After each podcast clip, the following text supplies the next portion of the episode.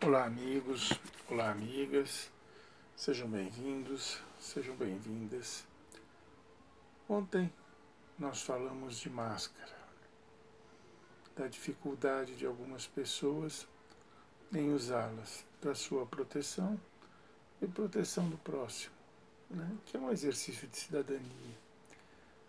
É incômodo, é, muita gente, muitas pessoas de fato não gostam, mas tem que se usar, não tem que se discutir. E ontem, coincidentemente, ou ontem, não sei que dia exatamente, mas ontem que circulou esse vídeo e eu vi hoje em função da repercussão de um desembargador desacatando dois policiais em Santos, dois agentes da Guarda Civil Metropolitana, porque se recusava a usar a máscara agrediu verbalmente os guarda, chamou de analfabeto e rasgou a multa. Tentou dar uma carteirada, quis falar com o chefe, falou com o chefe do guarda, mas de qualquer forma ficou registrado. E como tudo que é registrado hoje no celular circula pelas redes sociais e tem uma repercussão fantástica, né? E, obviamente, esse vídeo ganhou um espaço impressionante nas redes sociais, né? e os guardas, por sua vez, estão em todas as emissoras de TV explicando o procedimento, o que aconteceu depois, etc, etc.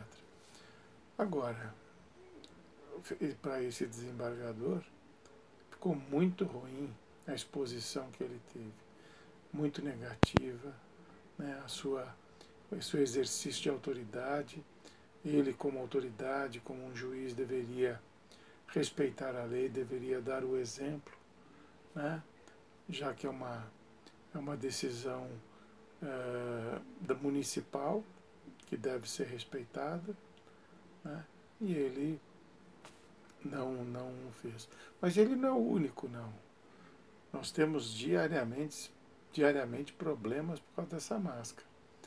É, essa semana eu vi um, um, ouvi alguns lojistas reclamando que cliente entra na loja, se recusa a colocar a máscara e não quer sair também.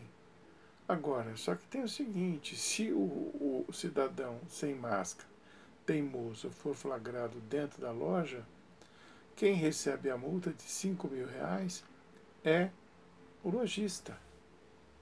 O que, que você vai fazer com um indivíduo desse? Vai chamar a polícia toda hora por causa de um cara que é teimoso, se recusa a proteger a máscara, a se proteger com a máscara e proteger o próximo? Sabe, tem, tem alguns absurdos, mas isso tudo vem do alto. Né? Porque o presidente é, agora ele tem usado máscara. Mas até outro dia, lembram-se vocês, né, ele aparecia sem máscara em eventos, abraçava as pessoas, infringia a lei, né, porque não podia comer na padaria, ele ia na padaria pedir coxinha, né, abraçava as pessoas, não podia circular sem máscara, ele circulava sem a máscara. Ou seja, se a maior autoridade do país não cumpre a lei, porque o cidadão comum vai ter que cumprir. Sabe, o exemplo vem de cima. É como essa coisa da cloroquina. Ontem o presidente saiu, foi lá perto da manifestação expor a cloroquina que ele está tomando, diz ele que está tomando. Agora, já inúmeras pesquisas, já em diferentes centros, muitos desenvolvidos, né? muitos, muitos deles super desenvolvidos, Inglaterra, França, Estados Unidos, cessaram o uso desse produto para o tratamento da Covid porque ele não produz efeito. Ao contrário, ele coloca em risco a vida do paciente. E aqui o presidente, que não é médico, obrigou um general que faz o papel de ministro da Saúde a criar uma norma para o uso desse produto, que não serve para o combate à a, a, a, a Covid. É, são essas coisas que, que, que acabam gerando esse pandemônio na gestão da pandemia. É, aqui virou uma zona, olha, não estou vendo nenhum alarido a respeito, mas hoje passamos de 80 mil mortos. Né? Uma marca trágica. Eu não me lembro de nenhum evento que o Brasil tenha participado, guerra, Segunda Guerra Mundial, né? que tenha perdido tantos brasileiros. Em quatro meses foram 88, 80 mil vidas. E o número de infectados cresce. Nossa média de morte diária de 24 horas é de mais de mil mortos. Somos o, o país que mais no, no, estamos na liderança dessas mortes diárias no mundo hoje. Né? Belo Horizonte está recuando, está fechando porque o negócio lá ficou bravo. Santa Catarina também está difícil. Mato Grosso. Poxa vida. É, é, são essas idas e vindas, né, essas ordens e contra-ordens. Isso tudo criou uma miscelânea na cabeça do cidadão e que está contribuindo para esses números horríveis que que todo dia a mídia nos apresenta. Sabe, infelizmente a gestão da epidemia, da pandemia do Covid no Brasil é a pior do mundo.